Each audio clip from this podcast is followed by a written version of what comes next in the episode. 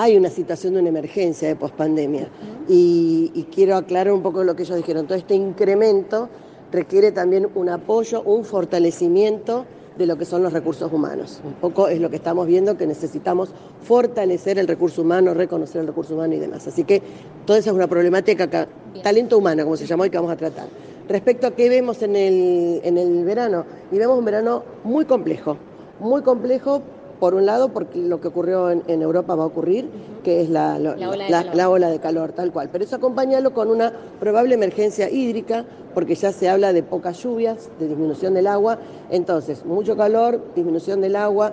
Esto también puede tener una consecuencia eléctrica, así que un momento de, de energética, mejor dicho, de dos cosas, recomendaciones para los mayores y para los niños de los cuidados del sol, del uso de, de- de protector y de una buena hidratación. Y nos referimos a agua. Y no exponerse en los horarios complejos al sol, o sea, tener mucho cuidado con esto. Y por otro lado, venimos hablando y tratando con la ministra de Ambiente el cuidado de elementos tan básicos para nosotros como son del cuidado del agua y del cuidado de la energía. Y sobre la situación el- del el- coronavirus ha notado un crecimiento exponencial Sí. de los casos en la Viene un, viene un crecimiento de casos. Aquí no lo notamos tanto, pero recordemos que no estamos en una época donde se hagan un número de testeos importante. Más allá de eso, se han distribuido test en toda la provincia, así que se pueden realizar. Pero en la región del AMBA hay un aumento importante y regionalmente en Brasil hay un aumento. Ya están usando barbijo. Y algo que hablamos en Confesa que no es menor, que se dijo, vamos a tener muchas personas que vuelvan de Qatar. Y esas personas vienen de un lugar cosmopolita, que como va a ser estos días Qatar, donde no solo van a traer COVID, sino que pueden traer también sarampión y polio. ¿Puede Así que recomendación especial para quienes regresen, Sí, que sí, usen sí. barbijo, que no sé si aislamiento, pero no, no, no, no, no, no, no, nosotros en esos momentos no, pero saber que podemos tener algún tipo de alerta en esto. Entonces, aquellos que vean que estén muy atentos con los cuidados eh, personales, si hay algún signo de alarma como eh, temperatura, dolores musculares, dolor de cabeza, consultar inmediatamente.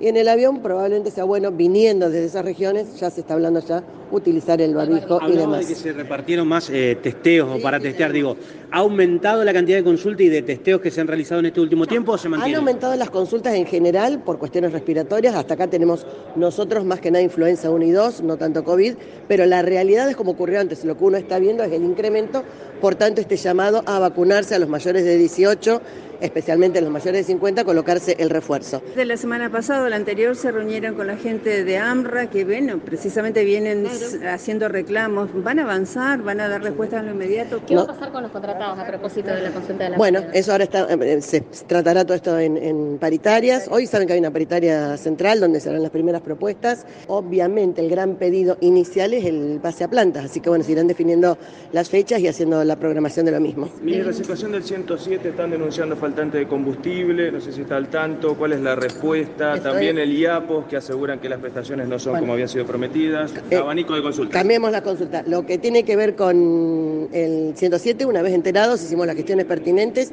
está asegurada la provisión de, de- de combustible y de la visa flota. Acabo de ver que están todas las em, transferencias realizadas. Ahí les pedimos a los coordinadores que con tiempo eh, consulten con algo de esto, porque no hay inconvenientes para la provisión de lo mismo. Así que está todo solucionado eso. Y Respecto al IAPOS, ¿cuál es la consulta? Clínicas y sanatorios están Ah, asegurando bueno, que no están cumpliendo con, con los pagos o los plazos son muy extensos, eh, con el tema anestesistas también. Son dos temas distintos. Respecto a los pagos, hemos firmado ya eh, las transferencias pertinentes para que se cobren lo que es las carteras. Lo que tiene que ver con los anestesiólogos son dos temas distintos. Región Sur aceptó el aumento que se dio en la cartera y el tema es aquí en la ciudad de Santa Fe que no aceptan ese aumento, que el sur y todo el país lo ha aceptado. Así que es muy puntual. O sea, no podemos privilegiar por encima de los aumentos dados a determinados grupos que ya están privilegiados. Entonces les pedimos que se acerquen y que se ayornen a esto.